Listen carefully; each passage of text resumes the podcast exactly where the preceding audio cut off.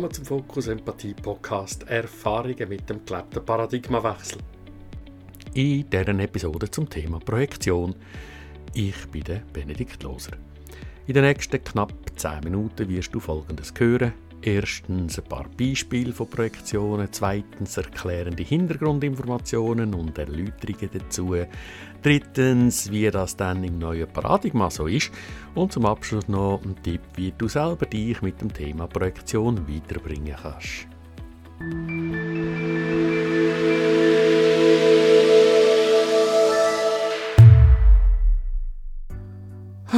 Weisst, der ist immer so genau. Alles muss nach seinem Kopf gehen, so engstirnig.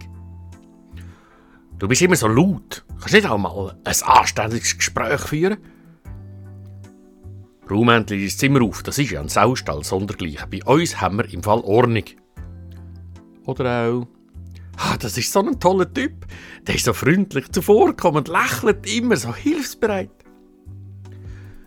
Ja, die ersten drei Beispiele, in denen wir geäussert, was nicht passt. Der ist zu genau, zu laut, zu unordentlich. Im vierten Beispiel ist es wie quasi umgekehrt. Es wird gesagt, was so außerordentlich toll ist, nämlich der ist freundlich.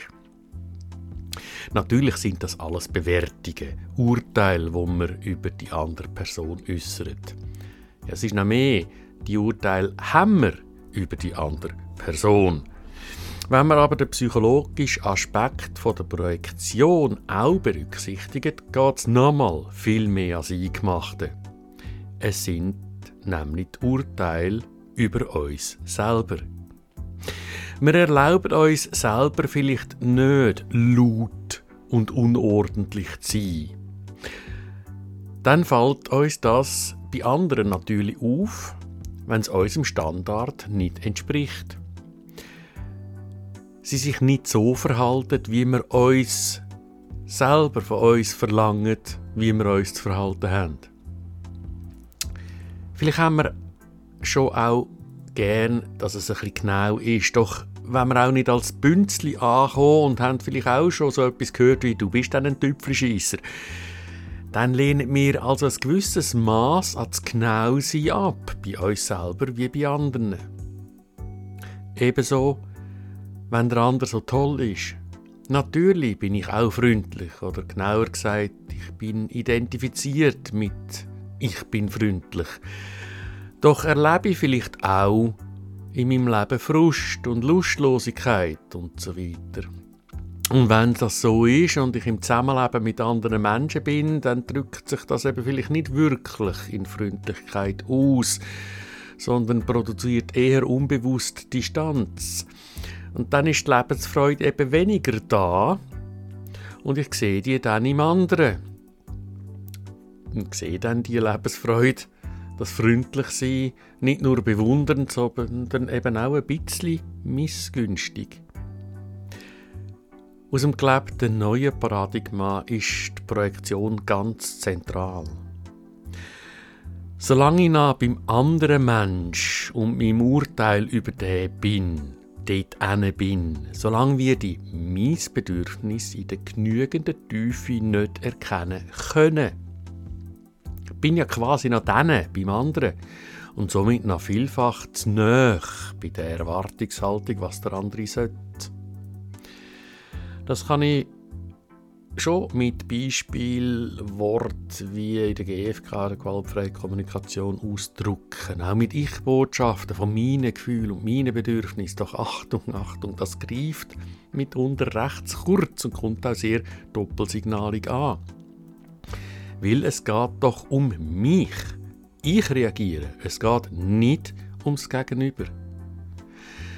Ich darf mich bewusst fragen, was sehe ich im anderen? Was interpretiere ich?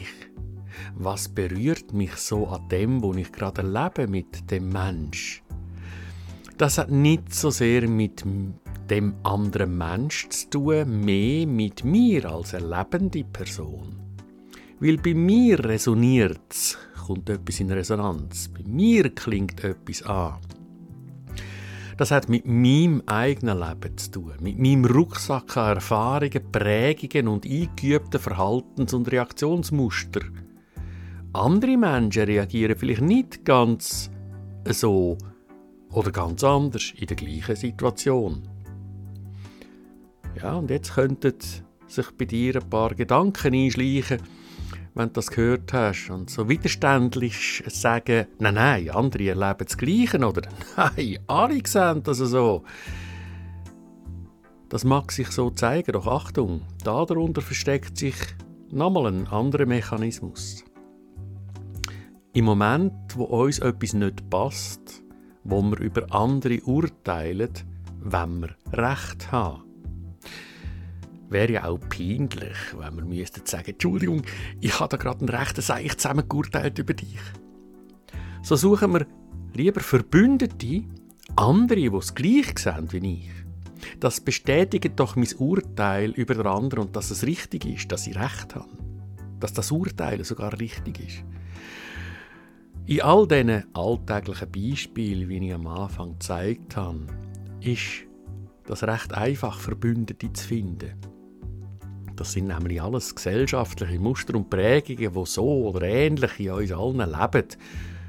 Nicht gleich, aber dorthin gehen wir ja dann doch nicht in unseren Gesprächen, wo wir doch eher beurteilend an der Oberfläche über etwas reden. Aber es ist einfach, Verbündete zu finden, weil wir ungefähr die ähnlichen Urteile haben, weil wir etwa die ähnlichen Prägungen haben.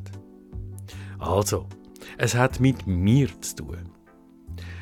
Was erlaube ich mir nicht?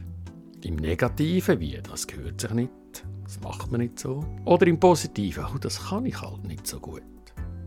Oder das bin ich nicht.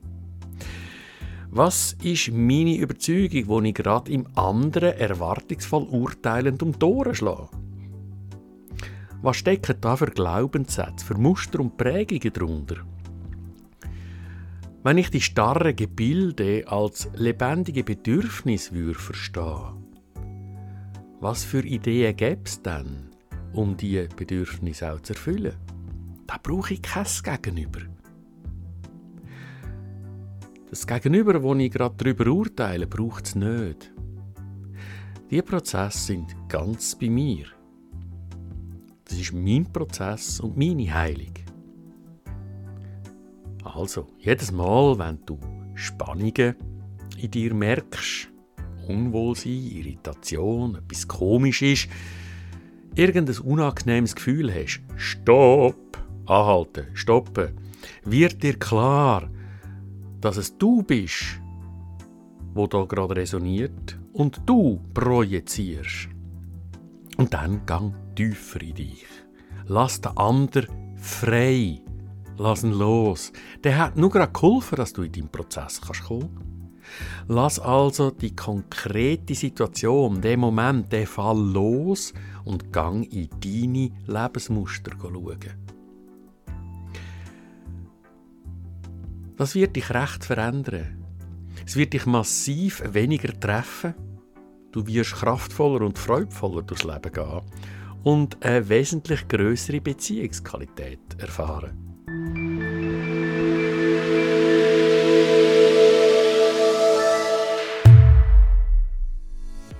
Danke fürs Hinhören.